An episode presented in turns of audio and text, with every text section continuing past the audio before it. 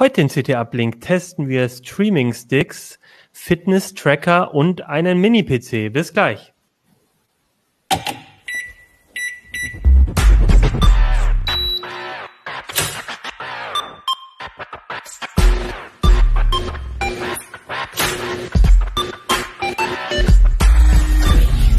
CT Uplink.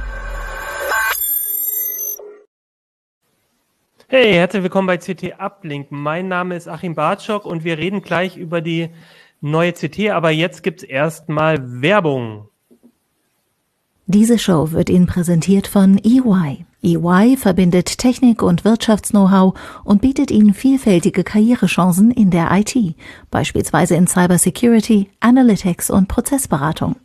Ob Blockchain, künstliche Intelligenz oder Robotics – arbeiten Sie bei EY heute an den Technologien, die morgen die digitale Zukunft verändern.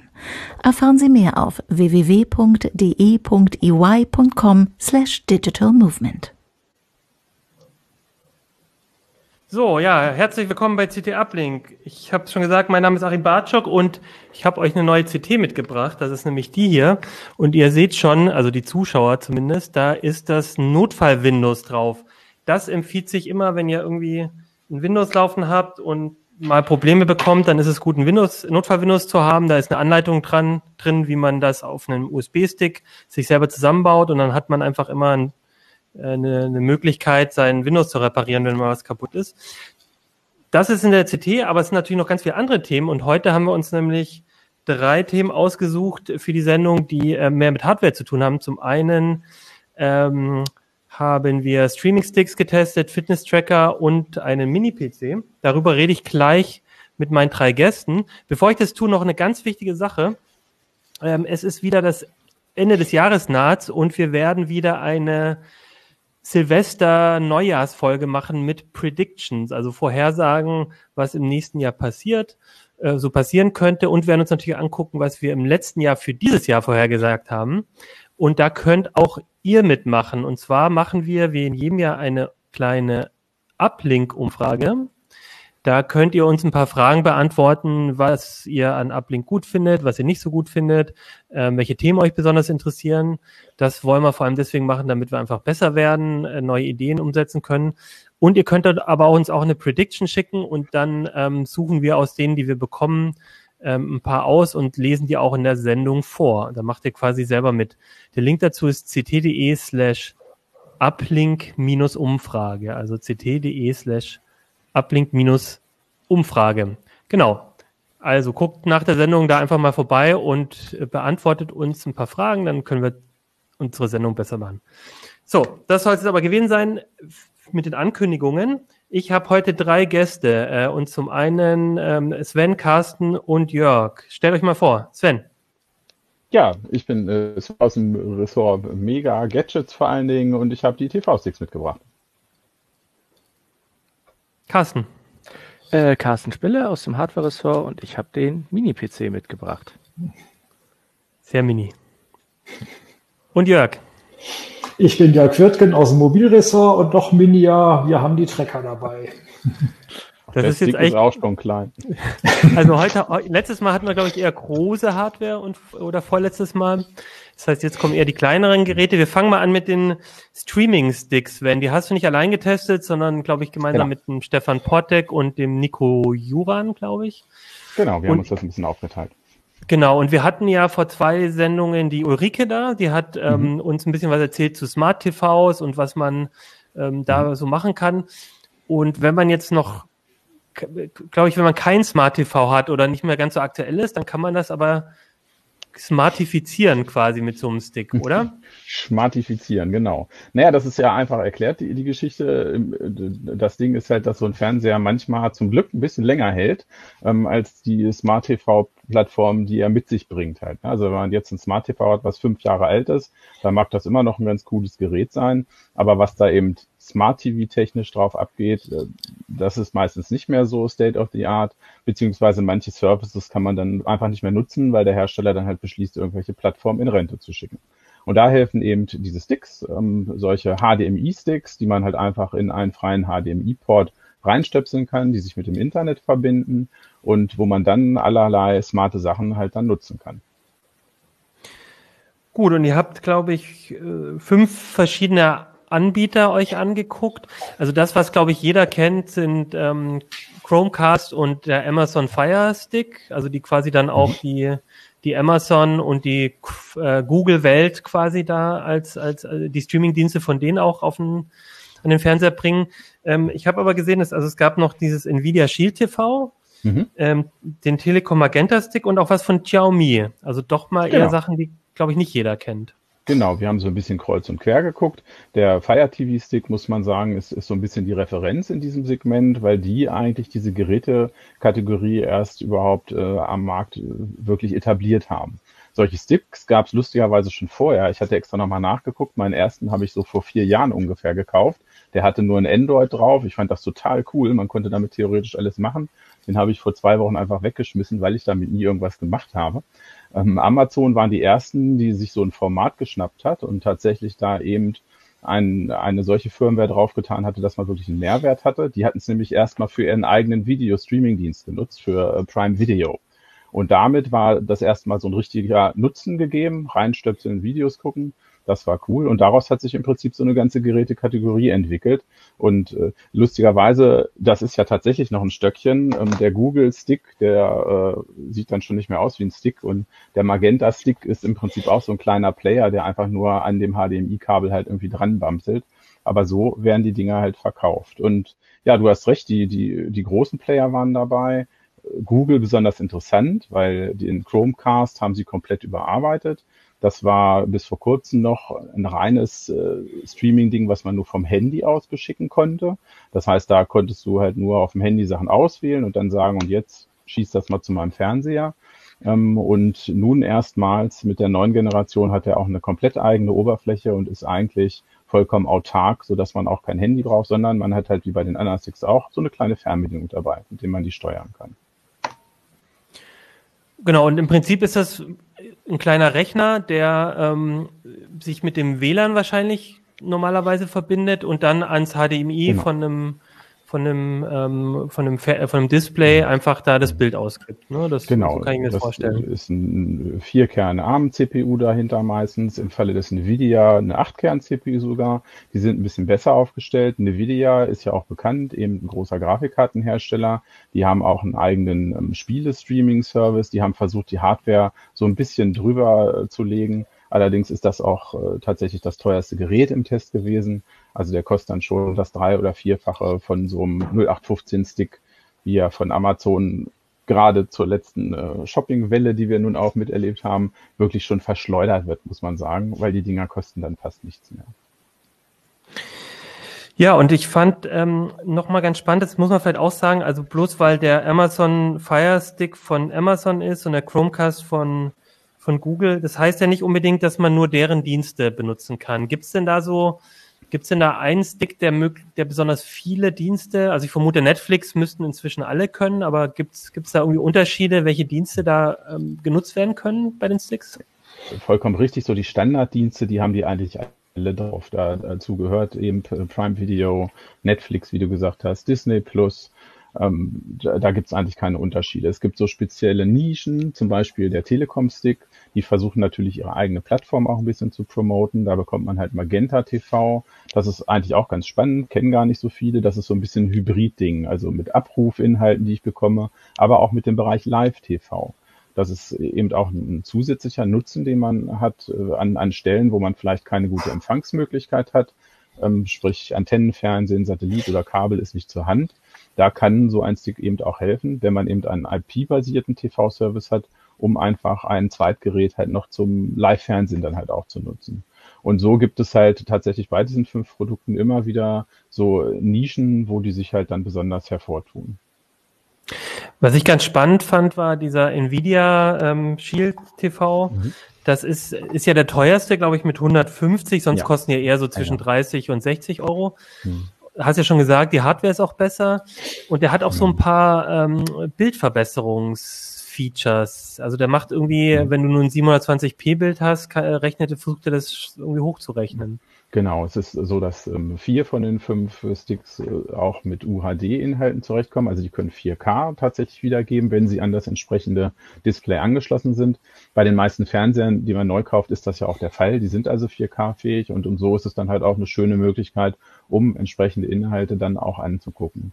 Und Nvidia, da kommen wir wieder zu dieser Kompetenz, Grafikkarten, Gaming, die haben eben tatsächlich auch einen Bildverbesserungsalgorithmus, so dass ich halt eben Inhalte, die nicht in 4K nativ gestreamt werden, tatsächlich hochgerechnet auch in 4K genießen kann. Und das äh, sieht das, also fühlt sich das irgendwie besser an oder also klingt ja immer so ein bisschen auch nach Voodoo, aber ähm, habt ihr da so einen Nein, Eindruck man, gewinnen können? Man kann das schon sehen. Am Ende ist es natürlich so, dass ähm, wenn äh, jetzt deine Internetbandbreite zu gering ist, das ist, das ist meistens eher der limitierende Faktor. Leute nutzen diese Geräte. Im Bereich von Streaming arbeiten wir immer mit adaptiven Codecs, das heißt, die passen sich dynamisch an, an die Bandbreite, die ich tatsächlich habe. Wenn ich nun wirklich eben äh, einfach den Durchsatz nicht habe und das Material da komplett kaputt ankommt, dann äh, kann so ein Algorithmus natürlich irgendwie auch nichts mehr machen. Aber gesetzt den Fall, ich habe da bestes Full HD Material, ja, dann kann man da tatsächlich schon einen Unterschied erkennen. Die richtige, das richtige Display oder den richtigen Beamer, 4K Beamer, sprechen wir natürlich von ein paar tausend Euro vorausgesetzt, dann hat man auch was davon, ja. Und ansonsten ähm, so Bildqualität und Tonqualität, spielt da der Stick eine Rolle oder ist es eher so, dass dass es eigentlich eher an den Diensten liegt, was die anbieten. Ne? Weil, also ich, man braucht ja bloß in der CT mhm. die Artikel von Nico Juran zu lesen und ja, erschlagen ja. von zwölf verschiedenen gefühlt HDR-Formaten und nochmals äh, Soundformaten. Ähm, da wäre, da frage ich mich, ob da das Stick ähm, limitierend sein kann oder ob da überhaupt die Streaming-Dienste das können. Also diese ganzen neuen ähm, ähm, Features da. Also man muss da tatsächlich ein bisschen differenzieren. Wenn man jetzt sagt, es geht nur um nur um Full HD Material und um normalen Kinosound, das wäre jetzt Dolby Digital 5.1 Ton. Das ist mal so eine Basis. Vom Ton her ist das das, was man schon auf der DVD eigentlich hatte, also wirklich nichts Neues. Vom Bild her ein bisschen besser. Dann können die das alle. Dann ist man eigentlich sicher. Und wem das quasi ausreicht, der muss jetzt auch nicht darauf achten, oh Gott, welchen Stick hole ich mir dann. Aber du hast vollkommen recht, wenn man in die höheren Ebenen geht, also äh, zum einen halt Full HD, wenn es um ähm, erhöhten Kontrastumfang der Bilder geht, das ist dieses Ganze mit äh, Dolby Vision, HDR, HDR10, ähm, da trennt sich tatsächlich ein bisschen die Spreu vom Weizen bei den Bildformaten, genauso bei den Tonformaten. Da reden wir dann halt über Mehrkanalton bis hin zu, zu Dolby Atmos, wo also auch noch Effektkanäle über die Decke gespielt werden. Und da ist es tatsächlich äh, unterschiedlich, äh, was die Sticks da leisten. Und das ist natürlich auch das, was in dem Test dann drin steht. Also wenn man eben einen besonderen Dienst äh, abonniert hat und wirklich aus diesem Dienst das absolute Optimum rauskitzeln möchte mit seiner Anlage, dann muss man tatsächlich schon genau gucken, zu welchem Gerät man da greift. Das könnte ja auch nochmal vielleicht so ein Argument sein, wenn man zwar schon ein Smart TV hat, aber der von sich aus vielleicht gar nicht ähm, das eine. Also ich meine, HDR muss ja natürlich auch wiedergeben können, aber also ich, ich habe mir, ich habe mir überlegt, ob, ob man vielleicht aus den aus dem einen oder anderen Streaming-Dienst dann noch mal mehr rausholt als so wie er implementiert ist beim TV selber oder es ist an der Stelle tatsächlich so, dass man sich damit beschäftigen muss, weil mhm. Pauschalaussagen dann einfach nicht mehr möglich sind. Ne? Das äh, kann, äh, kann sogar sein, dass äh, der eine Fernseher das kann vom selben Hersteller und der andere nicht. Also da sind, sind teilweise die Modelljahre entscheidend. Manchmal gibt es dann doch wieder ein Firmware-Update, manchmal nicht. Wir hatten es zu Corona-Zeiten auch so, zu, zu den Hochzeiten, dass die Streaming-Dienste angefangen haben, um Bandbreite zu sparen, Tonformate runterzusetzen. Und dann wenn ich es nicht ausgeliefert bekomme, dann kann der Player natürlich auch nichts mehr machen. Ne? Also du siehst, da sind sehr viele, viele Unwägbarkeiten, Unsicherheiten und äh, wer sich da richtig rein vertiefen möchte, der wird nicht drum hinkommen, irgendwie ein, zwei Artikel zu lesen. Genau. Und sich ein bisschen stärker mit der Materie auseinanderzusetzen.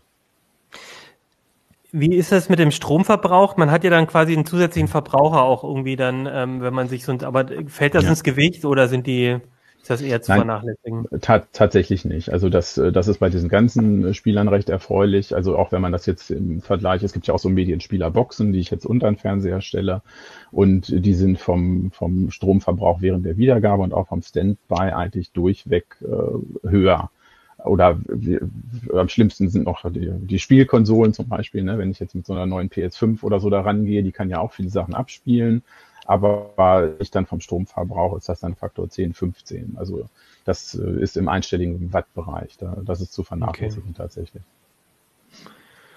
Gut, ähm, was, ähm, was, was mich noch interessiert hätte, gibt's, aber ich weiß gar nicht, also das, ähm, ob du das beantworten kannst, aber gibt's eigentlich, habt ihr irgendwelche besonderen Serien oder Filme, wo man, wo man auch so die Qualität von Bildern oder oder oder oder vom Ton auch nochmal besonders ähm, sehen kann. Also ich frage mich halt, wenn ich jetzt als Nutzer mir, ich hole mir so einen Stick und jetzt möchte ich das mal ausreizen, gibt es da irgendwie, gibt's da irgendwie einen Tipp? Äh, klar, man könnte ja irgendeine Blu-ray holen, aber bei den Streamingdiensten manchmal sieht man ja gar nicht, ähm, welche eine besonders hohe Qualität haben oder man muss ganz schön suchen, habe ich immer das Gefühl. Tatsächlich sucht so man da, sucht man da im Internet und da sagst du was Gutes. Eigentlich müssten wir uns halt, die wir den Artikel geschrieben haben, mal zusammensetzen und unsere Testfiles einfach mal mhm. offenlegen. Das wäre die einfachste Sache. Also ja. ich, äh, weil man beim Testen natürlich muss das immer ziemlich Schlag auf Schlag gehen. Das heißt, du endest, endest dann mit zwei, drei Sachen, die du halt bei allen äh, anguckst. Ne? Also ich weiß zum Beispiel jetzt aus dem Kopf, ich habe die Notizen jetzt nicht dabei, aber Michelle Obama Becoming bei Netflix, ne, die, das ist zwar nur eine Doku in Anführungsstrichen, aber die haben bei der Doku halt alles gegeben, was momentan so produktionstechnisch mhm. möglich ist, halt auch auf diesem Service. Und so nimmt man sich fürs Testen halt immer ein, ein Produkt, was diese ganzen Features halt in einer Maximalausstattung abbildet und schaut dann halt damit. Aber tatsächlich ist das, äh, ich habe da auch nichts anderes gemacht, als man halt eben eben auch so machen würde. Man äh, schmeißt im Zweifelsfall Google an, ähm, äh, guckt dann, ne, wer macht denn Dolby Vision und welche, Sen welche Serie ist denn in Dolby Vision.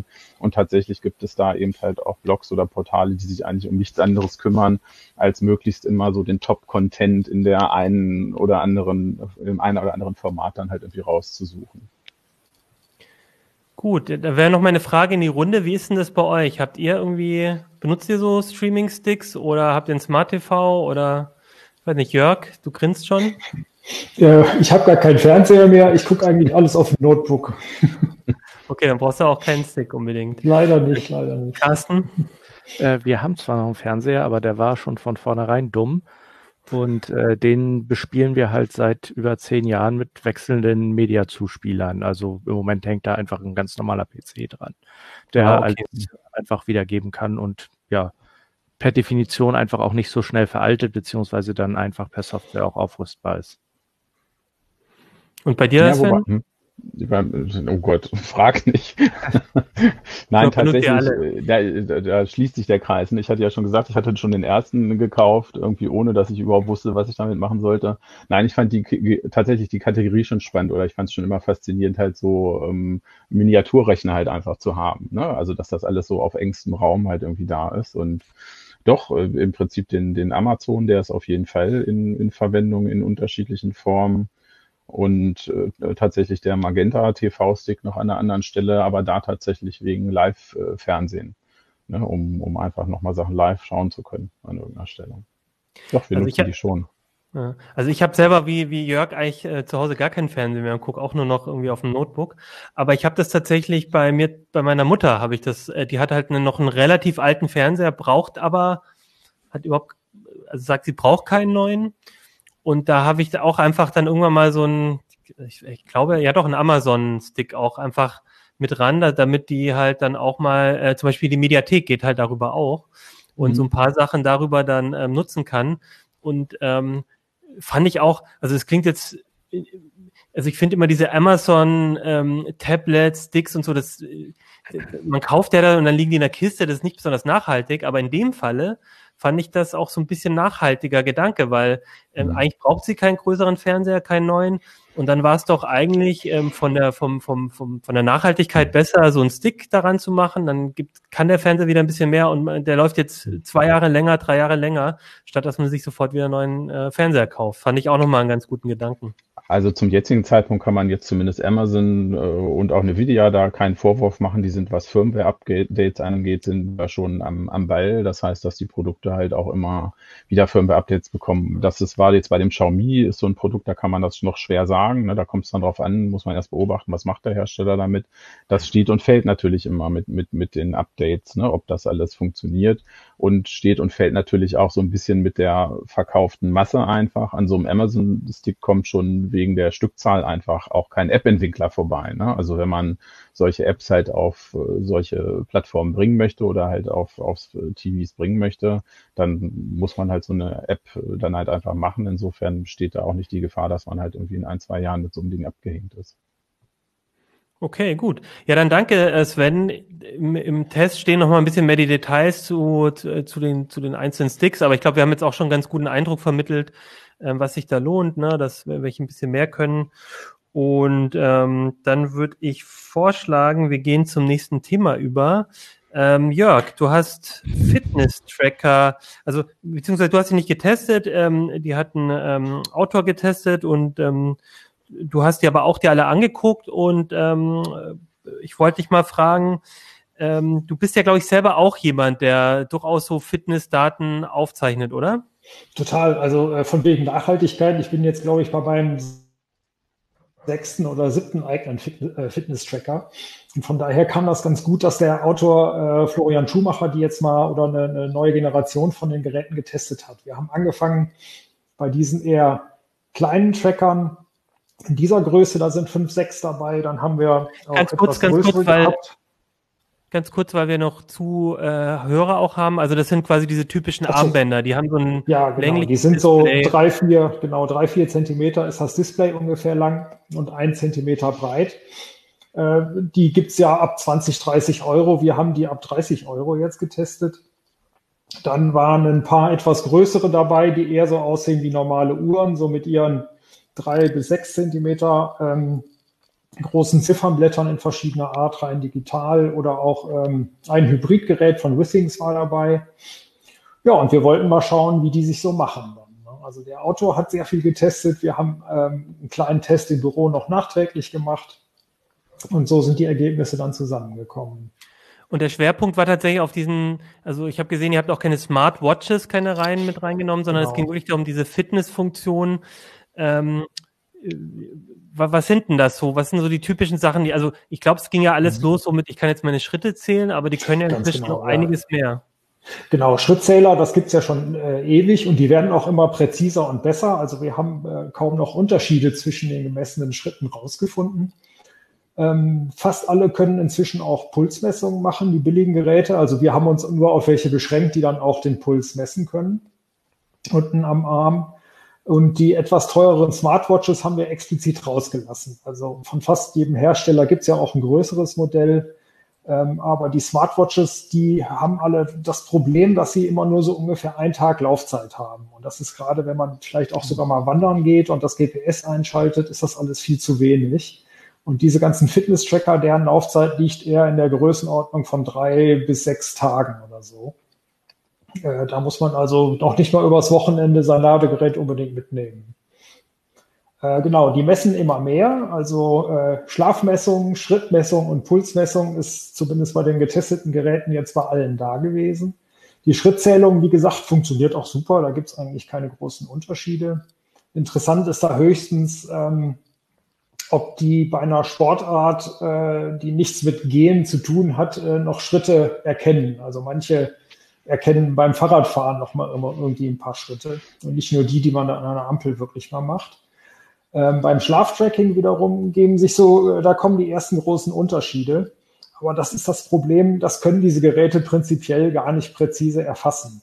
Die erfassen halt nur den Puls, die besseren versuchen so aus den Bewegungen noch die Atmung äh, rauszukristallisieren und das ist es dann aber auch schon und die Bewegung, die man noch so hat. Aber um ein wirklich präzises Schlaftracking zu machen, muss man eigentlich an die Gehirnströme ran. Äh, und das können die Dinger natürlich gar nicht. Withings äh, ist da noch am ehrlichsten. Die versuchen erst gar nicht äh, rauszufinden, wenn man in einer Tiefschlafphase ist, weil das nicht vernünftig funktioniert. Äh, einige von denen können jetzt auch Blutdruck messen. Das fanden wir jetzt aber jetzt nicht so genau. Also das hilft nicht so richtig viel.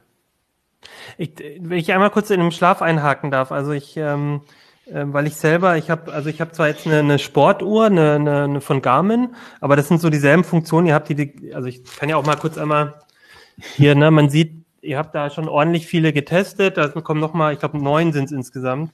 Ja. Von MS, MS Fit, Fitbit, Garmin, Huawei, Polar, Samsung, Withings, Xiaomi und Yamai, also wirklich auch viele verschiedene Firmen.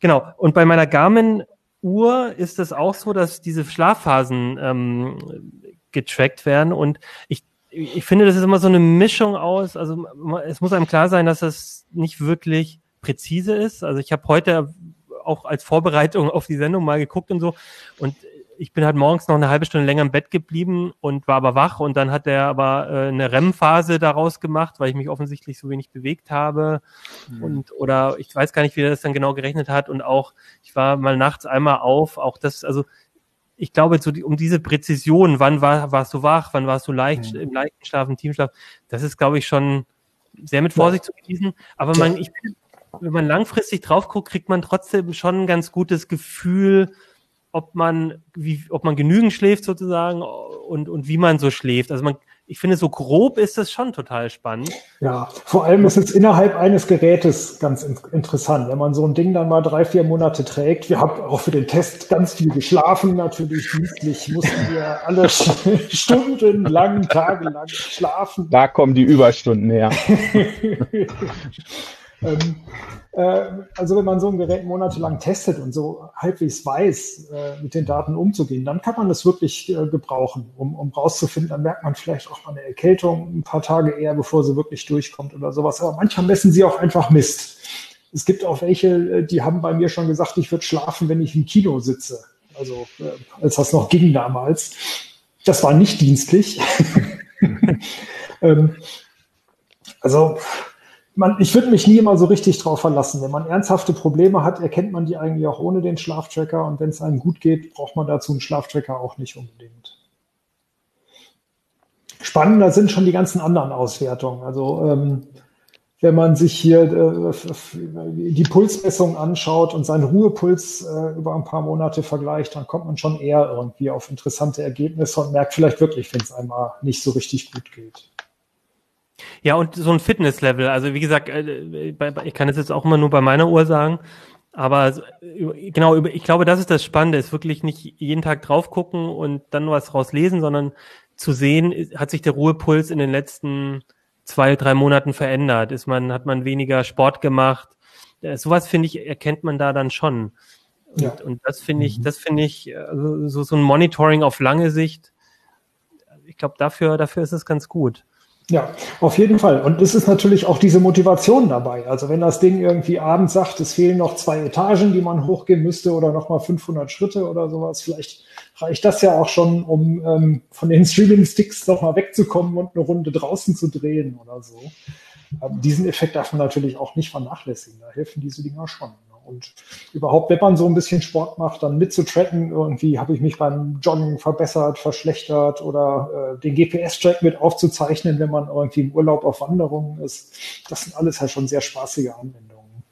Haben die äh, auch selber GPS-Empfänger mit drin gehabt oder geht es dann über Smartphone, das dann angebunden sein muss? Äh, teils, teils. Also bei den ganz billigen ist es nicht drin. Wir hatten einige, wo GPS drin ist. Das war das, äh, der kleine Polar hatte das schon mit drin.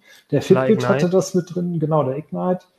Äh, der Fitbit hatte es drin und. Da habt ihr das Charge 4 getestet. Das ist quasi genau. der, der auch noch gar nicht so, ich glaube, der ist dieses Jahr rausgekommen, ne? Das ja, relativ der ist noch relativ neu, genau. Und das ist da auch das Neue ge äh, gewesen gegenüber den alten Charge, dass sie da jetzt äh, GPS eingebaut haben.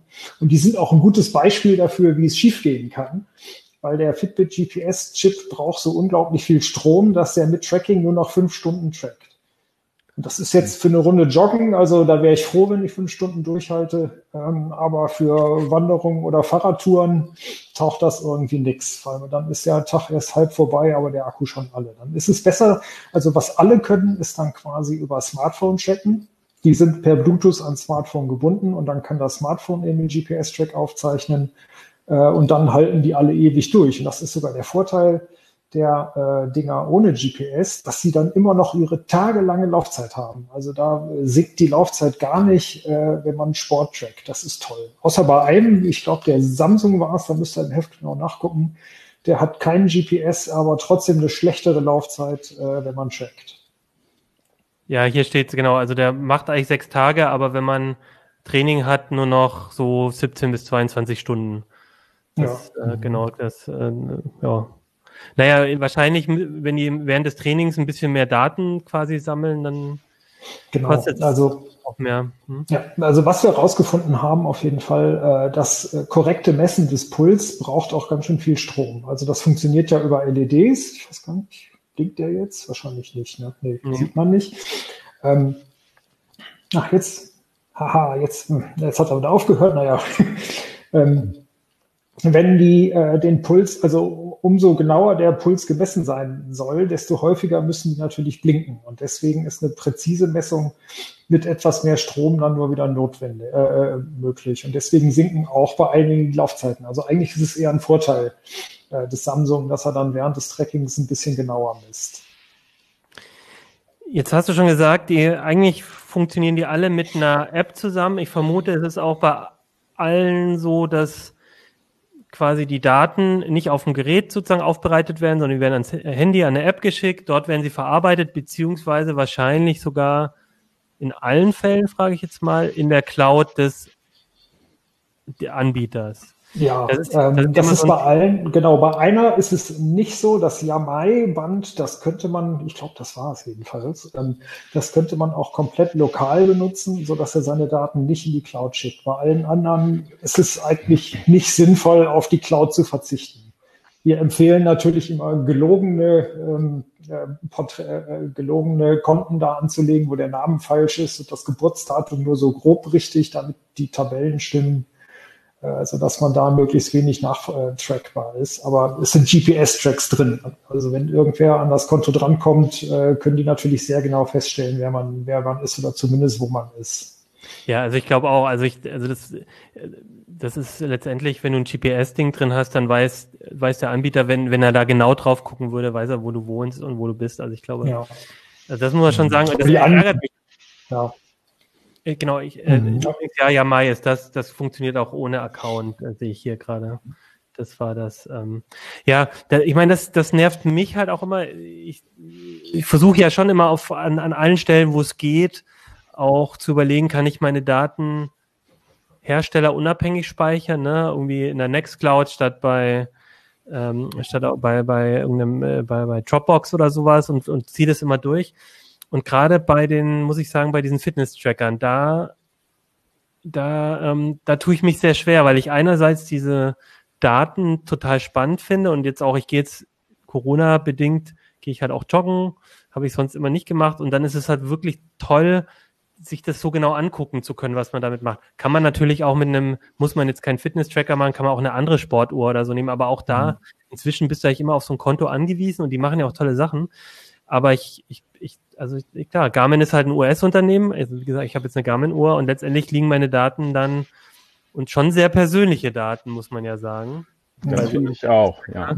Liegen dann in einem, bei einem US-Unternehmen. Ich habe gewechselt von Fitbit unter anderem deswegen, weil die jetzt bei, zu Google gehören und weil ich nicht will, dass Google jetzt auch noch die Daten hat. Ich habe auch mit Fitbit mal ausprobiert am Anfang und das war mir dann irgendwie zu blöd. Aber da bin ich echt ein Dilemma. Also mich würde vorher auch nochmal interessieren, ob da irgendjemand also es gab ja immer auch mal wieder Ansätze von Fitness-Trackern, die das ohne machen, aber ich habe das Gefühl, so richtig gut funktionieren die dann nicht. Das ist echt schade. Ja. Es gibt wohl noch eine Möglichkeit bei Garmin. Wir haben das noch gar nicht ausprobiert. Man kann die Garmin-Geräte direkt äh, dann per USB an den Rechner anschließen und dann alles nur lokal auf dem Rechner speichern, ohne das in die Cloud zu schmeißen. Aber dann hat es dann ein bisschen, äh, ein bisschen beschränkt wieder in Ja, ja, das ist super. Ja, ja, genau. Mhm. Also das, ah, also das, das, da bin ich echt in so einem Dilemma und ich ja. also, würde mich auch vielleicht zu, interessieren, wie das die unsere Zuhörer und Zuschauer, Zuhörerinnen, Zuschauerinnen sehen, mhm. ähm, weil ich finde, diese Daten sind total spannend und es ist einfach doof, dass die nicht, nicht bei mir in der Cloud liegen. Ja, vielleicht muss man da auch ein bisschen, also ich glaube, ein bisschen muss man wirklich aufpassen. Vor einiger Zeit war ja dieses ähm, äh, das Problem bei Strava, dass da ganz viele Tracks äh, öffentlich waren. Und da war dann tatsächlich leider nachvollziehbar. Da sind einige US-Soldaten um die geheimen Bases äh, drumherum gejoggt irgendwie. Und dann äh, konnte man auf Strava auf einmal sehen, wo die USA ihre geheimen, äh, Iran und Irak ihre, ihre geheimen Sachen hatten. Und leider konnte man dann sogar noch feststellen, wo die einzelnen Soldaten gewohnt haben, weil sie dann, als sie wieder zu Hause waren, auch wieder joggen waren. Mhm. Das war nicht so dolle natürlich. Ne? Also Über Afghanistan so, und war das ja. Afghanistan, genau. Ähm, da muss jeder für sich selber gucken, für wie kritisch er dann eben auch das hält, wo er da ist. Also dass man wirklich persönlich zurückverfolgbar ist, wenn man da einen falschen Namen eingibt. Also ich glaube, äh, Garmin und Wissings und Polar, denen ist alles egal, wo ich joggen bin. Aber äh, naja, bei anderen Leuten mag das eben anders sein. Ne? Ähm, es gibt da immer noch eine Möglichkeit, gegen anzugehen. Und zwar gibt es ein Projekt, um, das war eigentlich dazu gedacht, um alte Tracker, wo irgendwie der Hersteller schon pleite ist oder es keine Treiber gibt, dass man da an die Daten drankommt aber äh, und, und da bleiben die Daten auch lokal, aber dann hat man noch weniger Auswertung und es funktioniert nur mit einzelnen, eben leider auch älteren Trackern. Also eine richtig komplett lokale Möglichkeit ist uns mhm. da leider nicht bekannt. Also ich kann nur sagen, wir als, ähm, äh, ich glaube, das geht euch auch so. Also wenn wenn ein Hersteller da was Gutes macht, das wäre auf jeden Fall auch nochmal würde einen Pluspunkt in den in unseren Tests geben. Also ich finde, das, mhm. weil das gerade bei diesen Produkten äh, ja also ja. Ich, ja, das Ding wer, wer schon, ja. Hm.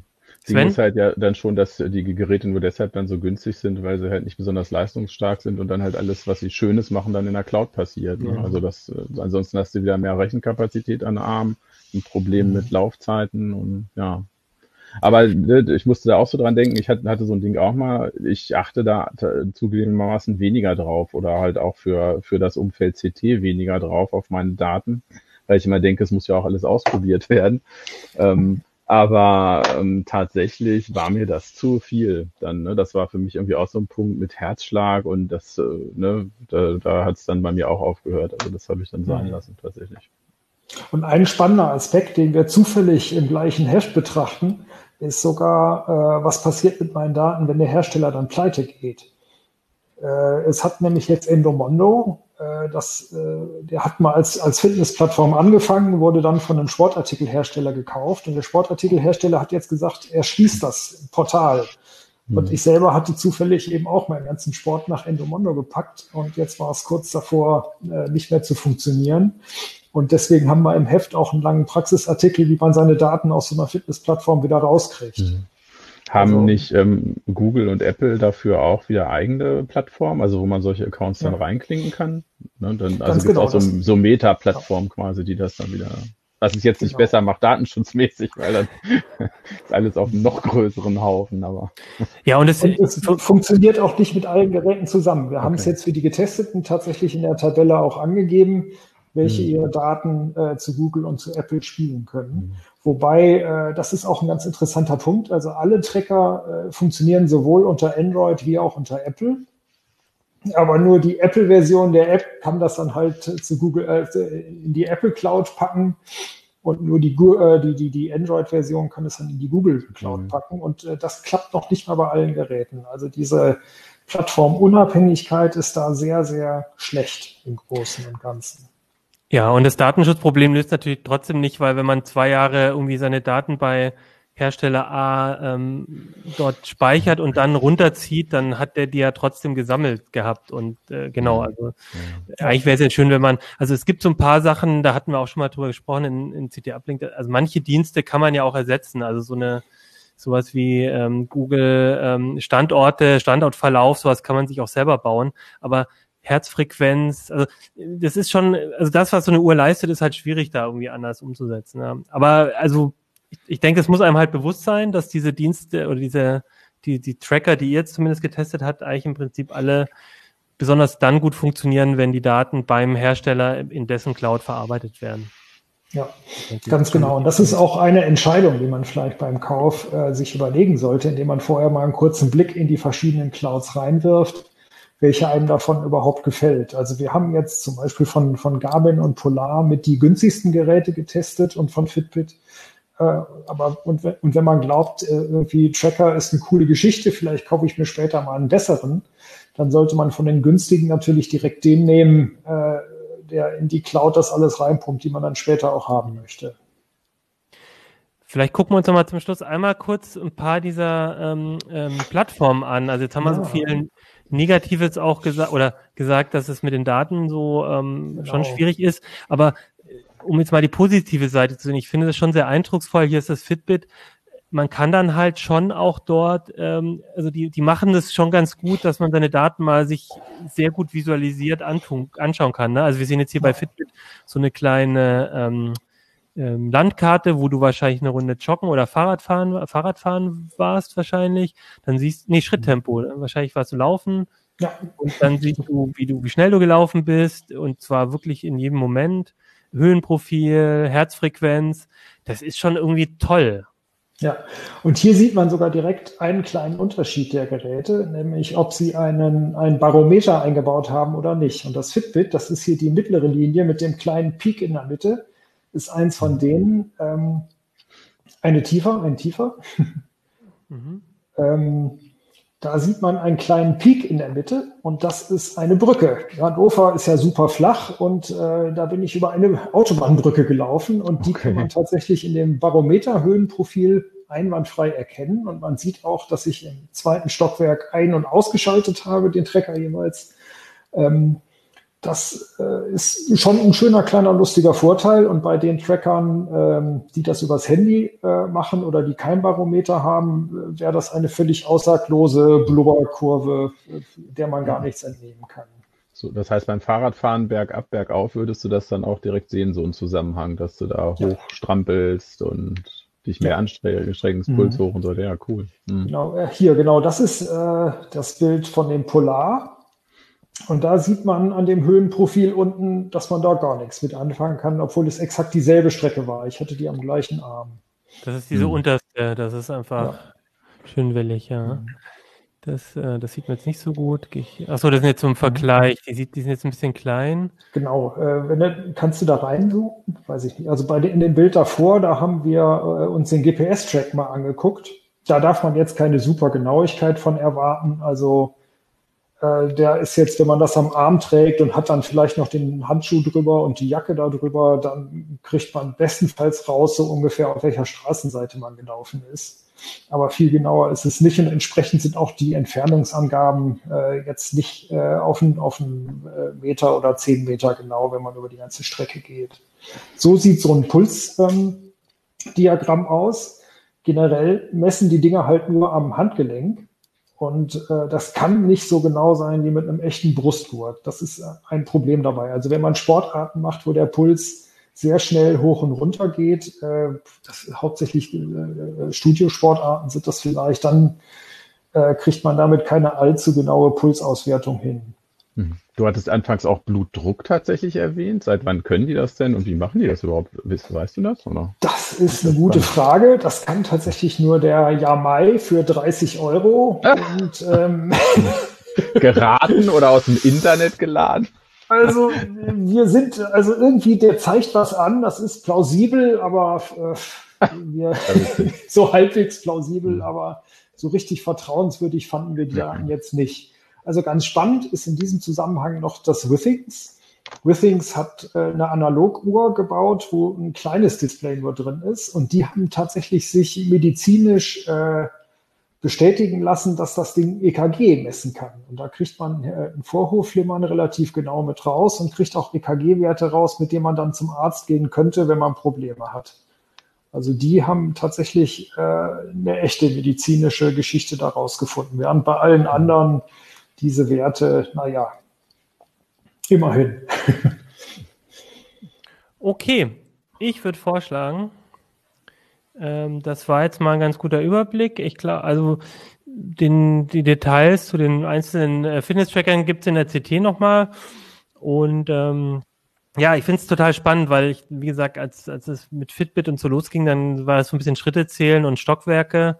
Und inzwischen können die schon finde ich beeindruckend viele Körperwerte. Das ist natürlich nicht so wie beim Arzt oder mit, mit, mit äh, professionellem Gerät, aber ich, wie gesagt, also ich glaube für so, wenn man so über einen längeren Zeitraum seine Fitness und so sich angucken will, gibt es einem schon so ein paar gute Hinweise, was passiert ist. Ich habe immer das Problem, mein, meine, meine Uhr hat so einen Wert, das ist dieser VO2 Max und der ist bei mir immer total schlecht. Und egal, ob ich viel Sport mache oder wenig, der bleibt immer schlecht das ist halt schade, weil eigentlich diese, ein, ein Vorteil dieser Tracker sind ja auch, dass sie so ein bisschen Gamification einem so motivieren sollen, mehr Sport zu machen. Aber wenn du mehr Sport machst und die Werte ver verbessern sich auch nicht, dann äh, denkst du dir irgendwann auch, ja, ist doch egal. Also mir sagt er immer, ich äh, hätte ein VO2 Max von 45 und hätte den Körper eines 25-Jährigen. Also ich glaube oh. dem total. Motivierender geht ja gar nicht.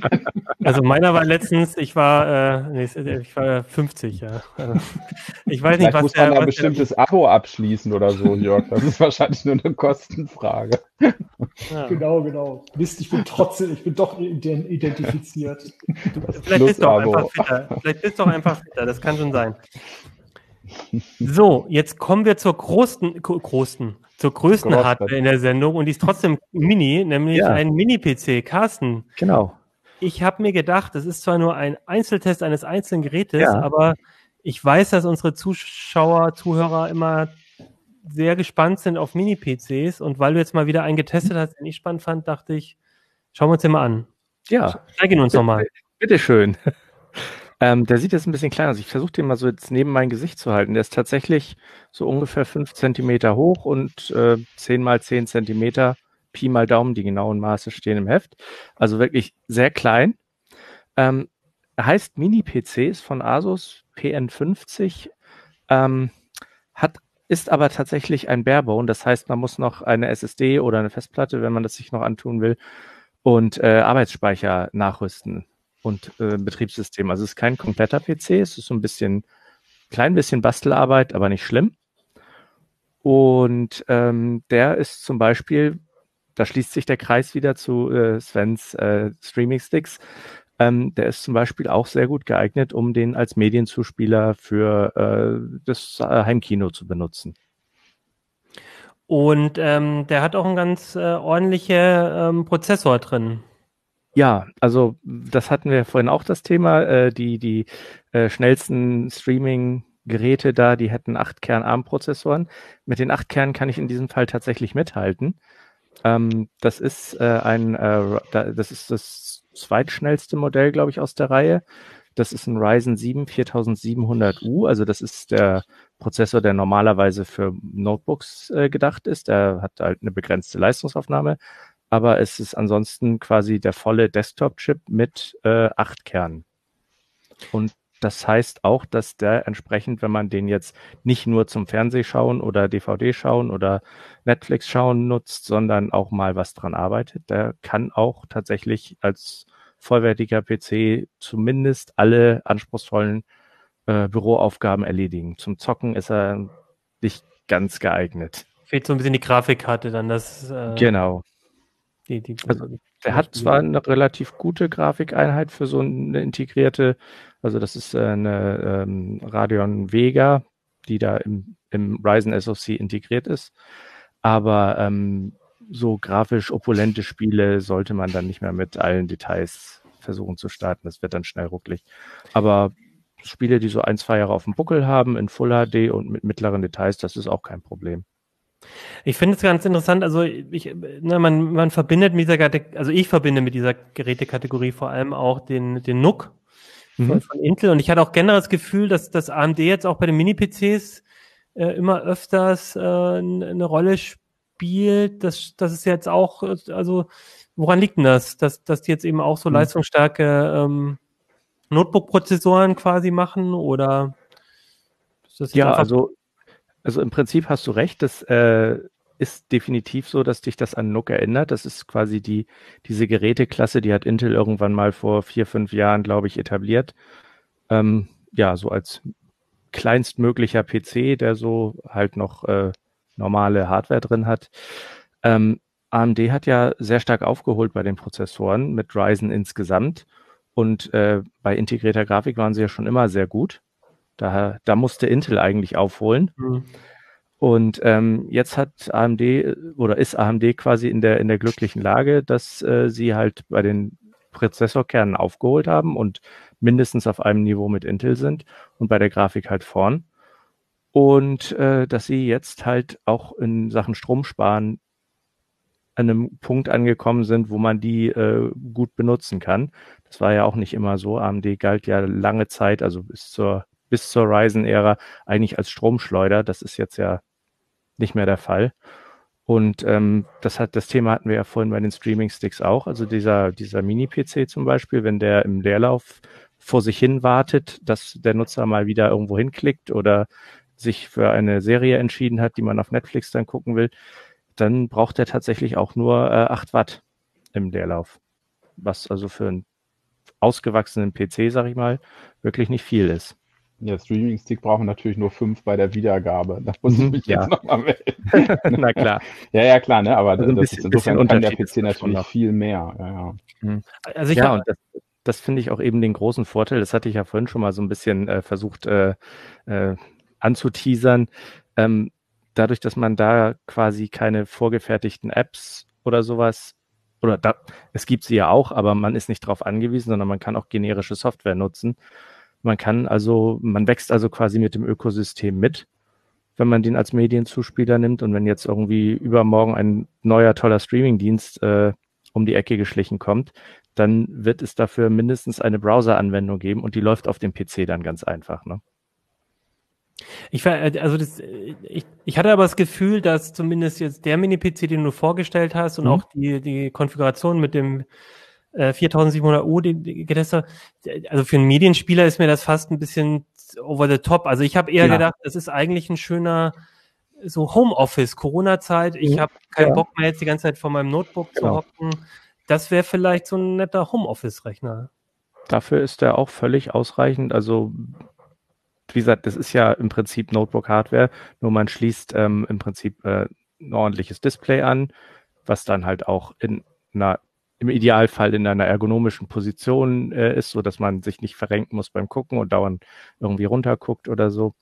Ähm, der ist schon für, also der ist im Prinzip ein kompletter PC, der kann von der Prozessorleistung auch mit ganz normalen großen Desktop-PCs mithalten, was irgendwie Microsoft Teams oder Zoom-Meetings oder wir benutzen ja auch gerne mal Jitsi, ähm, alles Mögliche, das stemmt der alles problemlos, ja. Also für Homeoffice ist der absolut geeignet. Vielleicht insgesamt auch schon fast ein bisschen Overkill, weil, äh, wie gesagt, acht Kerne ist schon obere Grenze für diesen Formfaktor. Kostet auch 500 Euro. Das ist natürlich, will nicht jeder ausgeben, kann auch nicht jeder ausgeben. Und vor allem ist ja ein Barebone, da, da sind ja noch genau. nicht 500 Euro, ist noch nicht die, der Arbeitsspeicher, SSD und Betriebssystem Doch, drin. Das heißt, genau, Betriebssystem ist nicht drin und, und Arbeitsspeicher und SSD. Das heißt, man ist dann eher bei 700, 800 800 Je nachdem. Euro. Ja, 700 mhm. kommt man schon längst. Betriebssystem kann man ja auch in Linux nehmen, zum Beispiel. Der funktioniert oh, ja. auch prima unter Linux. Das kostet ja bekanntlich nichts. Ähm, viele Leute haben ja auch noch eine Windows 7 Lizenz, die sich zu Windows 10 upgraden lässt oder nutzen ihre alte Windows Lizenz weiter. Also Windows muss nicht immer sauteuer sein. Ähm, es gibt das Ding auch noch mit einem kleineren Prozessor, mit einem Ryzen 3 4300U, den haben wir nicht getestet. Der sieht vom Papierwert her aus, aber als ob der auch relativ Office-tauglich wäre, muss mal vorsichtig zu formulieren. Den gibt's dann auch schon irgendwie so für knapp über 300 Euro. Also da muss man jetzt nicht in die Vollen gehen, nur weil man einen Office-PC haben will.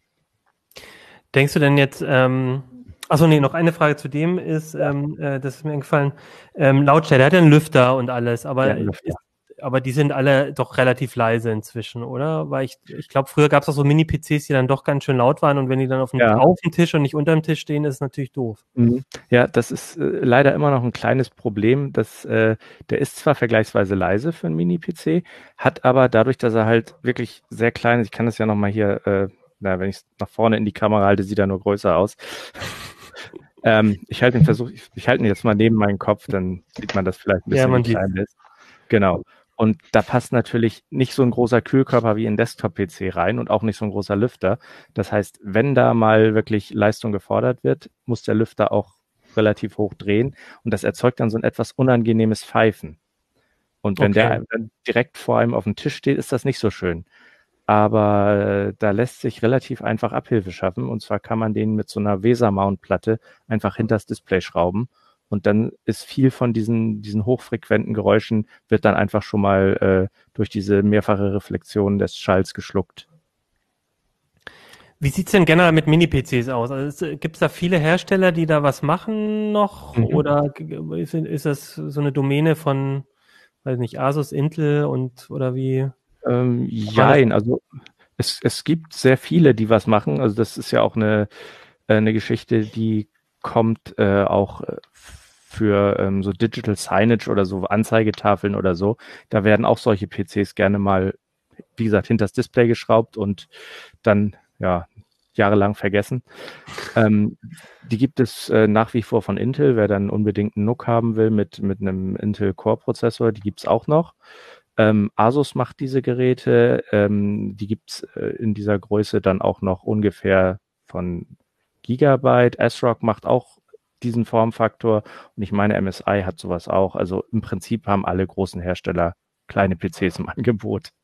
Also man ist da nicht auf, auf jetzt eins, ein mhm. spezielles festgelegt. Gut, und, dann, ja. Und was an dem vielleicht noch ganz interessant ist, das hat auch nicht jeder, das haben speziell auch die Intel NUCs nicht. Dadurch, dass der halt diesen Ryzen SoC hat, ähm, hat er halt die Möglichkeit, relativ viele Displays anzusteuern, wenn man, keine Ahnung, sich mal irgendwie ähm, ja, eine ne, ne kleine ne Display-Wall oder sowas basteln muss, das vielleicht auch beruflich braucht oder so, mit mehreren Monitoren arbeiten. Also Drei Excel-Tabellen gleichzeitig aufhaben und so. Zum Beispiel besonders unsere Excel-Tabellen, die kennst du ja auch, die sind etwas umfangreicher manchmal. ähm, also der kann tatsächlich äh, vier 4K-Displays, also viermal Ultra HD mit 60 Hertz ansteuern. Das schaffen die Intels meistens nicht. Die sind eigentlich eher so auf zwei bis drei Displays beschränkt. Okay. Und wie macht er das mit Anschlüssen? Der wird ja nicht, also der hat mit USB-C oder so dann wahrscheinlich. Genau, der hat, einen Displayport, der hat einen Displayport, einen HDMI und zwei USB-C die mhm. man dann, über die man dann DisplayPort-Signale abgreifen kann. Entweder man hat einen Monitor mit entsprechendem ähm, USB-C-Anschluss oder ähm, eben einen Adapter. Liegen aber nicht bei, die Adapter. Okay, dann ähm, letzte Frage an alle, wie ist denn das bei euch so? Also habt ihr, hat jemand von euch, äh, habt, seid ihr am Notebook? Also, ich, also Jörg sieht so aus, er guckt von unten äh, jetzt auch schön dunkel. Also du bist, glaube ich, am Notebook, wenn du zu Hause bist. Ich bin ja der Einzige heute im Büro, sehe ich auch gerade.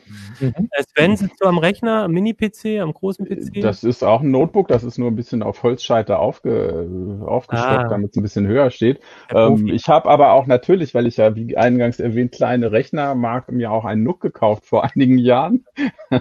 und den allerdings auch wenig benutzt. Also für, für Streaming würde ich den auch weniger sehen, wo wir ihn tatsächlich sehr intensiv genutzt hatten, war tatsächlich in der ersten Corona-Welle, weil direkt am Bildschirm Kinder, Musikunterricht aus der Ferne, Webcam obendrauf. Da war der Nook natürlich super, weil du solche Sachen da tatsächlich dann sehr schnell umsetzen kannst. Und da ist er wieder ein bisschen gelaufen mal. Und Carsten, du hast wahrscheinlich irgendeinen so High-End-Mega-Rechner mit zwei Grafikkarten drin. Ich habe tatsächlich ein äh, 13,3 Zoll Notebook, wo ich hier dran sitze. Okay, ich, ich, ich schon sehr mobil. Monitorwand jetzt. Mann. Nee, leider nicht. Leider nicht. Deswegen ist das auch die integrierte Webcam hier. Deswegen ist das auch bei mir so ein bisschen Low-Definition-Bild. Gut, okay. Ich würde sagen, dann haben wir doch, also es ist einfach so in der Weihnachtszeit, ähm, ihr kennt es schon, da kommen viele neue Geräte raus, die Sendungen werden so ein bisschen hardwarelastiger, heute hat man nur Hardware. Ähm, aber ich fand es total spannend und mich würde auch nochmal interessieren, wenn ihr da draußen, ähm, welche Erfahrungen ihr mit Streaming-Sticks oder Fitness-Trackern gemacht habt oder auch, ob ihr mit einem Mini-PC das im Homeoffice löst oder das Gefühl ist ja doch, äh, die meisten haben dann doch irgendwie das Notebook, dann kann man es immer hin und her tragen. Ähm, wobei man Mini-PC natürlich auch ganz gut mobil. Also deine, der sah so aus, als könnte man ihn gut in die Tasche stecken, auf jeden Fall. Manteltasche okay. geht auf jeden Fall. Hosentasche eher nicht. Also das, das würde mich auf jeden Fall noch interessieren. Und bevor ihr jetzt abschaltet, ähm, noch mal einmal kurz den Hinweis, ähm, damit ihr es nicht vergesst, weil jetzt ist der perfekte Zeitpunkt, auf CTE, äh, CTE, ct.de slash uplink-umfrage zu gehen und bei unserer Umfrage mitzumachen. Da könnt ihr uns sagen, welche Themen findet ihr besonders interessant für CT Uplink, also Hardware wie heute oder lieber ein bisschen mehr Datenschutz, ein bisschen mehr Security. Ähm, wie die Tonqualität ist, das ist dieses Jahr natürlich alles ein bisschen anders gelaufen, als wir gehofft haben. Unten ist schon das neue Studio aufgebaut, wo dann auch Ton und Bild nochmal ein ganzes Stück besser sein sollen. Und jetzt sind wir seit einem ja, drei, äh, halben, dreiviertel Jahr dann bald schon ähm, fast alle im Homeoffice. Aber trotzdem würden wir gerne wissen, wie lief das so für, für euch? Ähm, sind die Sendungen zu lang, zu kurz? Und eben das Wichtigste eigentlich, wir machen wieder eine Prediction-Sendung, äh, wo wir uns das nächste Jahr ausmalen. Und wenn ihr da mitmachen wollt, dann könnt ihr dort eben auch eine Prediction ähm, uns geben. Und ähm, nochmal ähm, als Tipp, die, die Umfrage läuft noch bis Weihnachten. Ähm, aber wir wissen noch gar nicht genau, wann wir die Sendung aufzeichnen. Das heißt, je früher ihr die Umfrage macht und uns eure Prediction schickt, desto höher ist die Chance, dass ähm, wir die auch mit reinnehmen können in die Sendung.